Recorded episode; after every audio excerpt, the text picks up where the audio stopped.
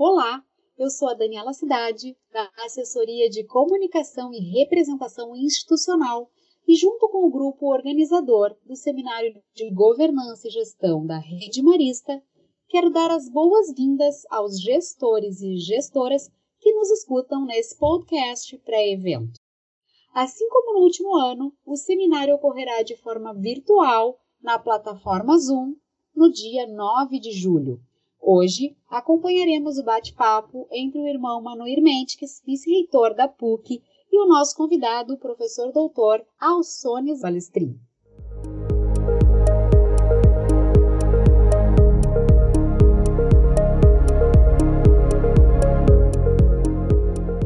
Professor Balestrin, muito se fala hoje, nesse mundo hiperconectado, sobre uma atuação em redes. Mas, afinal de contas, o que é ser e o que é atuar em rede? Irmão Manuel, primeiro é uma alegria muito grande estar aqui participando desse momento tão especial da Rede Marista, um momento de, de planejamento, isso é, é, fundamental e eu fico honrado aqui com a participação. Nós vivemos realmente num mundo, e se fala ainda mais que esse mundo pós-Covid, ele é um mundo ainda mais colaborativo. Então, a, a viver num escopo de rede é trabalhar forte com três pilares, eu diria, que é o pilar da cooperação, e cooperar exige que os atores, que as pessoas tenham objetivos comuns, quer dizer, interesse comum, aonde nós queremos chegar, né? e saber que o coletivo é mais importante que o individual. A questão da, da colaboração é esse ganho coletivo, essa sinergia coletiva. Então, esse é um ponto é, realmente importante. O, o, segundo conceito de rede é que rede, por definição, exige interação, exige conexão. Então, nós não vivemos mais num mundo onde cada um fica no seu canto, isolados, mas sim a gente precisa trabalhar de forma interativa, de forma conectada, sabendo que o conhecimento ele se enriquece pelo fluxo e pela socialização. Ou seja, se eu tenho uma ideia, socializo contigo, Manuíra, a, a ideia que nós vamos ter é, desse diálogo vai ser uma terceira ideia muito mais poderosa, muito mais significativa daquela ideia particular que cada um de nós tínhamos. E o terceiro pilar nesse processo é o processo de coordenação. Rede, cooperação, exige um processo de coordenação, um processo de gestão, a gente também chama de governança, é aquele processo que faz com que os atores eles eh, se conectam e trabalham em prol de um interesse comum que é maior que o interesse individual.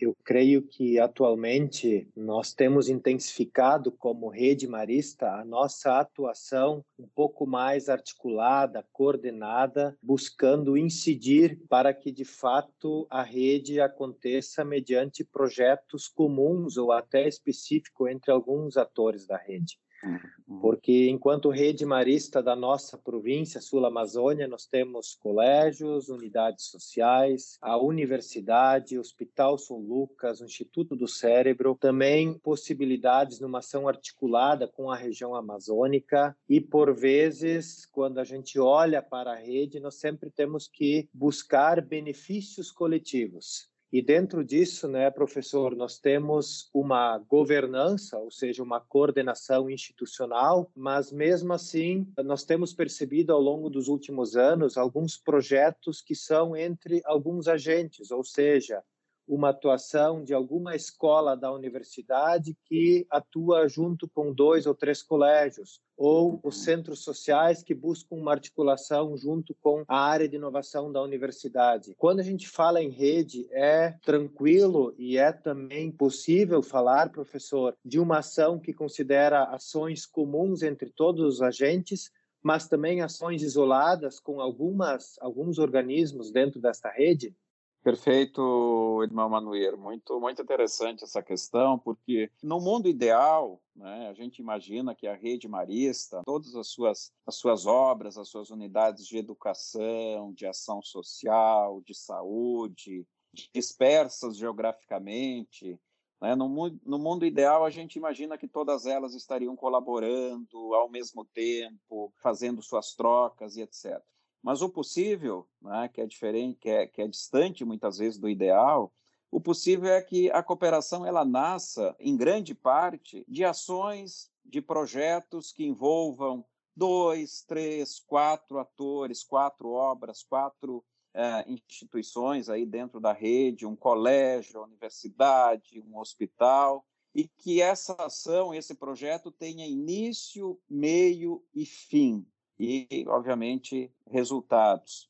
Né? Então, quando a gente fala da cooperação, de atuar em rede, nada mais é do que uma série de projetos né, que têm início, meio e fim e resultados. Esses resultados, se gerarem, é, se forem positivos, geram uma reputação positiva que vai automaticamente alimentar outras ações, outros projetos, e essa dinâmica entra num, num círculo virtuoso né, de, de cooperação. Então, sim, projetos de dois, três colégios, universidades, hospitais, é, é a forma de, de cooperar. Não se coopera o tempo todo com todos, mas sim em projetos que tenham aí uma sequência e impacto, obviamente eu vejo que enquanto rede, quando a gente fala por que de ser rede, né, inclusive na introdução do seu livro, né, professor Balestrin, você coloca uhum. que as redes elas nasceram e elas existem muito com o sentimento de que juntos podemos ser melhores, temos ganhos competitivos, temos uma série de benefícios que de forma isolada eu não os teria. Então esse esse é o grande uhum. o, o grande potencial de nos enxergarmos como rede. Uhum. E, e vou entrar agora num outro ponto que é considerando o cenário atual. O cenário atual, praticamente ainda de pandemia, mas já mirando futuro pós-pandemia, ele tornou o mundo muito mais conectado. A tecnologia ela trouxe elementos que favorecem a articulação de projetos que provavelmente há um, dois anos atrás nós não tínhamos tanta clareza nem tanta convicção de que assim eram possíveis. E num passado mais distante, quando se falava em redes, geralmente eram atores geograficamente localizados e, e, muito próximos.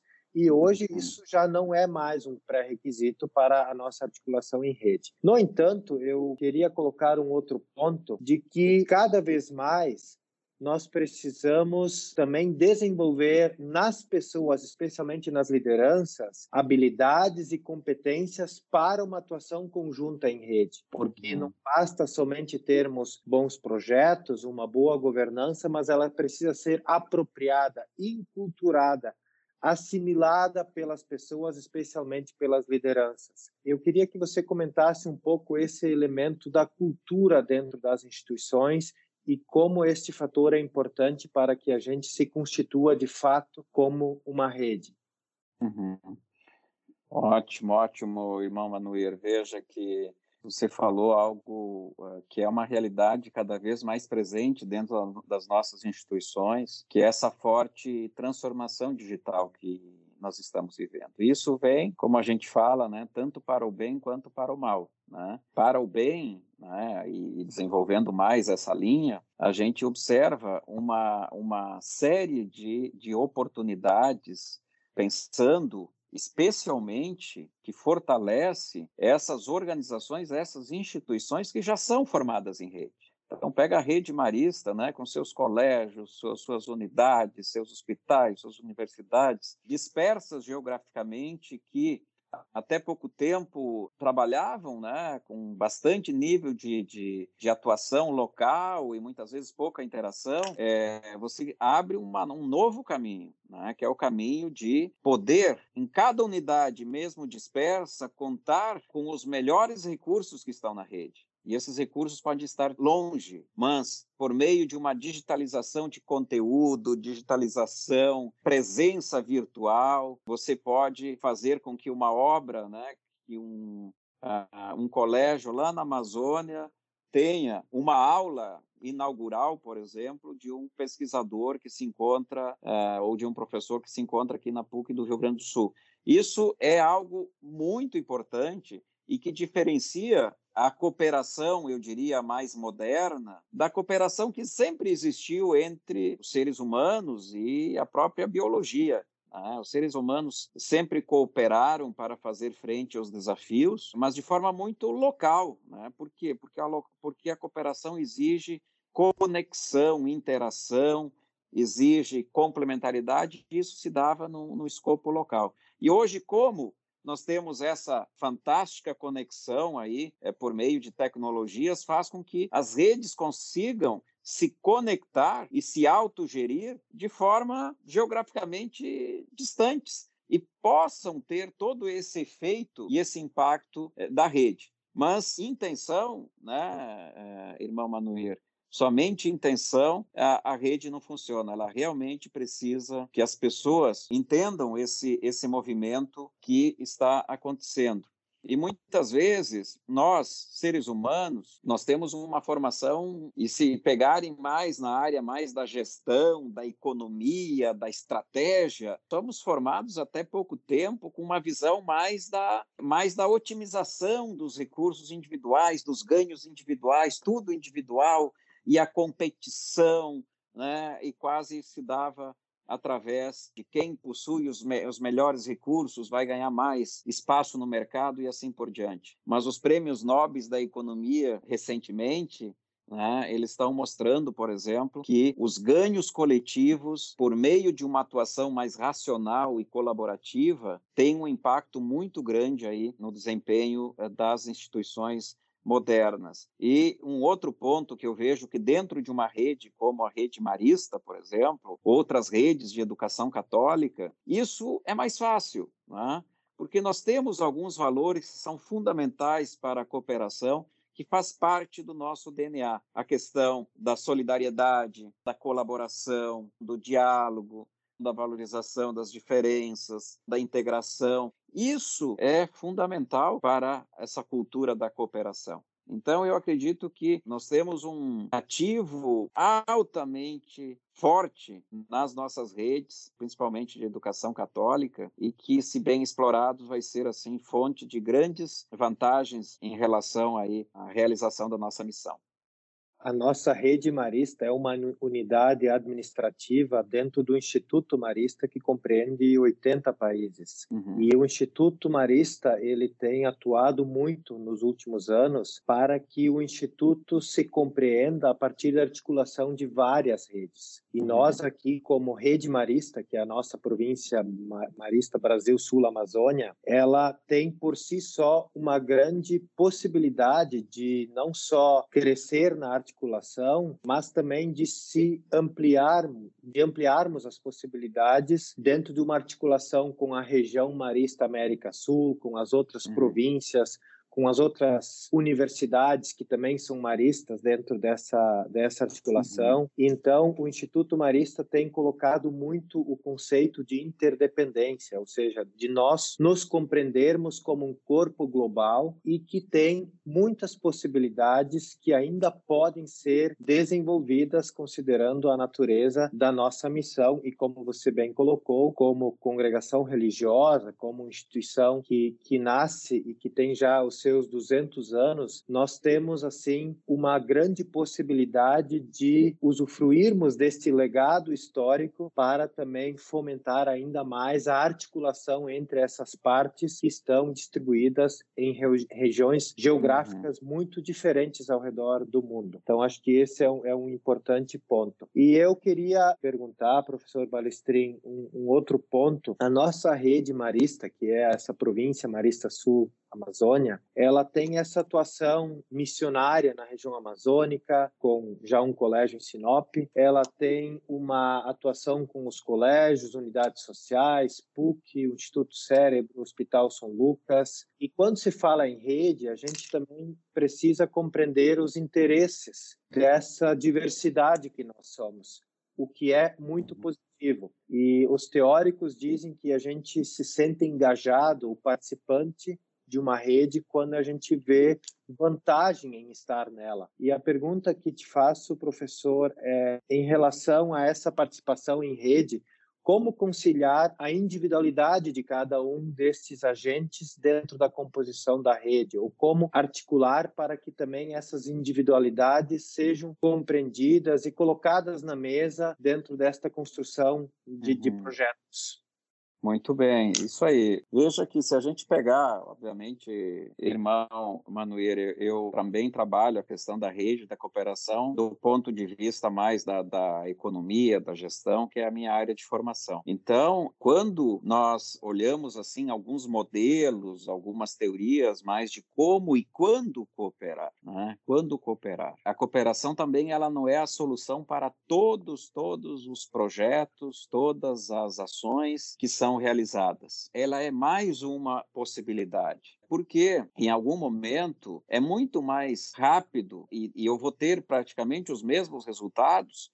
Um colégio, ou um instituto, fazer aquilo de forma individual vai alcançar excelentes objetivos, tem seus recursos. Então, eu não preciso envolver uma parceria, um projeto colaborativo para desenvolver. Então, eh, nós, nós temos uma visão da, da economia que mostra que, em alguns momentos, é melhor cooperar, em alguns momentos, é melhor atuar de forma individual, sem problema nenhum. E a gente, as instituições, as pessoas vão cooperar quando há necessidade de se conseguir algo e esse algo eu não consigo por meio dos meus recursos. Então eu vou buscar essa complementaridade com outros atores, e nesse caso com outro colégio, com outro hospital, com a universidade, para buscar naquele resultado coletivo o algo a mais que eu não teria se estivesse atuando de forma individualizada. É meio complexo explicar a lógica aqui, mas essa é uma lógica muito interessante de um, de um economista, que é o John Nash, que, inclusive, para quem gosta de assistir, tem o um filme Uma Mente Brilhante, e que ele traz muito bem isso daí, que é o ganho da ação coletiva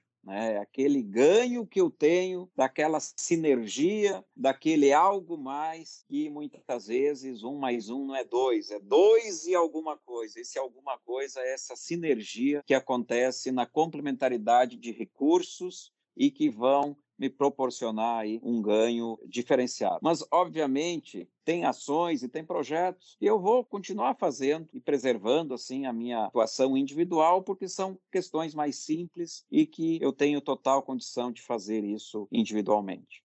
Sem dúvida, especialmente diante do momento atual e especialmente olhando para um futuro, nós temos que sempre considerar o quanto que também a nossa articulação é efetiva no sentido de trazer os resultados que nós esperamos em em rede. Uhum, né? Ela, uhum. de forma alguma, ela não pode nos tornar mais lentos ou até burocráticos, Exato. no sentido de também travar né, a individualidade de cada um dos, dos agentes. Uhum. E quando a gente olha um pouco, né, Balestrin, para os, os benefícios né, dessa atuação em rede, a gente tem hoje muitos exemplos dentro da rede marista, que é, no caso aqui, a uhum. nossa província, exemplos de muita inovação que nascem justamente dessa articulação entre os agentes a partir do momento em que nós estabelecemos interação, objetivos comuns e também uma governança uhum bastante uhum. sólida e, e, constituída enquanto rede marista. E talvez alguns benefícios que hoje nós poderíamos citar é justamente essa escala que nós conseguimos também dar entre os agentes pertencentes a essa rede, também um mapeamento e uma redução de custos e também de riscos que envolvem os empreendimentos, em especial da rede marista. Também desenvolvemos uma série de relacionamentos né, seja entre as pessoas, mas entre organismos que também se permitem uma articulação até informal e de contatos, por exemplo, de um coordenador de um centro social com alguma pessoa do próprio Hospital São Lucas ou de uma escola da PUC com algum colégio marista. Então, esses relacionamentos também são benéficos e ajudam a gente a trazer ou a ter possibilidades de solucionar problemas olhando para dentro né, de nós mesmos acima de tudo, um aprendizado coletivo dentro da linha de nós nos desenvolvermos como lideranças, como pessoas olhando não só o local, mas também o institucional e o global, nos compreendendo ali como maristas, e a inovação colaborativa. E aí eu finalizo, Balestrin, sei que também estudas o tema da inovação e que instituições de educação e saúde, assistência social, como é o caso da nossa, nós precisamos constantemente estarmos atentos à inovação. Exato. Qual é o papel da inovação hoje dentro de instituições de natureza como as nossas, no sentido uhum. também dessa articulação em rede? Perfeito, ótima, ótima questão. É um tema que também eu tenho trabalhado e, e, vejo que o grande diferencial hoje das nossas instituições, mesmo na área da saúde, mesmo na área da educação, que são até segmentos assim bastante tradicionais, mas que tem um espaço muito grande para se fazer algo diferente e que traga impacto, que traga resultado. A, a inovação é todo um, é, decorrente de um processo de aprendizado, de criação de novos conhecimentos, e alguns pensadores nessa área colocam de forma bastante clara de que não se inova mais individualmente. Inovação é um processo coletivo e colaborativo, porque decorre de um processo de aprendizado. Tem um livro, o irmão Manuir, que é da editora Wharton e depois foi publicado aqui pelo Grupo A. O título do livro é We Are Smarter Than Me, ou seja, o nós é mais inteligente do que o eu. E, e para mim, eu acho que esse é o grande pilar disso tudo: entender que o coletivo é mais inteligente, é mais eficaz, é mais produtivo do que o eu trabalhando isoladamente, sem é, conexões com os, os, meus colegas, com os meus atores e, e, assim por diante. Então, a inovação, ela é cada vez, nesse processo de inovação aberta, é cada vez mais colaborativa e em rede. Então, a inovação passa de um processo individual, né, isolado, feito por poucas pessoas, dentro de um departamento X de uma instituição, para um processo muito mais colaborativo, integrado, em rede, dentro e fora da minha organização. Né? Então, talvez esse é o principal ganho das redes, mas como, como você falou, irmão Manuel, pega numa rede tipo a rede marista, você pode ter ganho de escala, compras conjuntas, redução de custo, poder de mercado, que você age de fato como, como uma rede.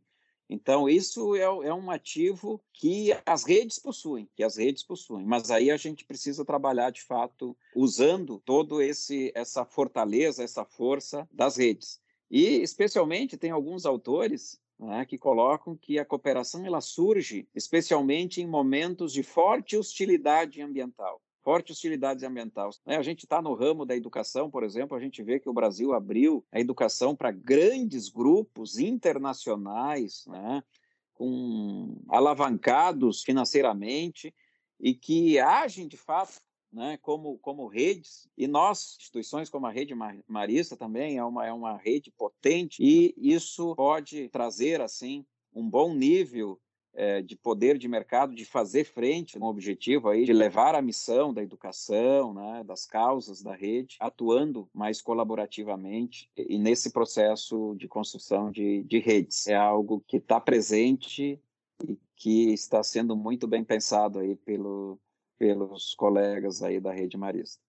Muito obrigado, professor Balestrin. Né, eu quero aqui te agradecer como um estudioso dessa área e também que, que nesse podcast pôde nos ajudar a esclarecer não só os conceitos, mas talvez de reforçar uma crença que particularmente eu tenho de que nós somos uma instituição que trabalha com pessoas educação, hum. saúde se faz Exato. com pessoas. E alguns anos atrás, os colegas da Rede Marista sabem que nós usávamos uma palavra chamada juntos, uhum. ou seja, nós traduzimos o conceito de rede no juntos, né? Juntos Exato. somos mais fortes, juntos fazemos melhor e juntos uhum. geramos soluções para responder ao nosso tempo que somos chamados a exercer como lideranças dentro da rede marista. Então, muito obrigado, professor Balestrin, e que esse podcast possa uh, reforçar em nós, em especial, esse espírito de lideranças para que possamos nos enxergar, termos consciência do nosso papel individual, mas para uma atuação mais conjunta, mais interconectada e interdependente com todos os Perfeito. potenciais que nós temos enquanto rede marista. Obrigado, irmão Manuir. E é sempre bom lembrar né, que as primeiras redes internacionais que surgiram há muito tempo foram as redes católicas das diversas congregações né, de, de educação, na área da saúde, na área da solidariedade. Então, realmente, o, o DNA está nas nossas instituições e agora é o momento aí de explorar isso talvez mais comercialmente, mais no mercado, nesse momento aí eh, de, de planejamento que vocês estão fazendo. Né? Obrigado mais uma vez, é uma grande honra eu ser convidado aqui, estar sendo né, mediado aqui a minha fala pelo vice-reitor da PUC Rio Grande do Sul, uma grande universidade aqui no Rio Grande do Sul. Obrigado, irmão Manuel. Encerramos agradecendo ao irmão Manuel Mendes e ao professor Alsones Balestrin pela partilha. Nos vemos no seminário no próximo dia 9 de julho. Muito obrigada e até lá!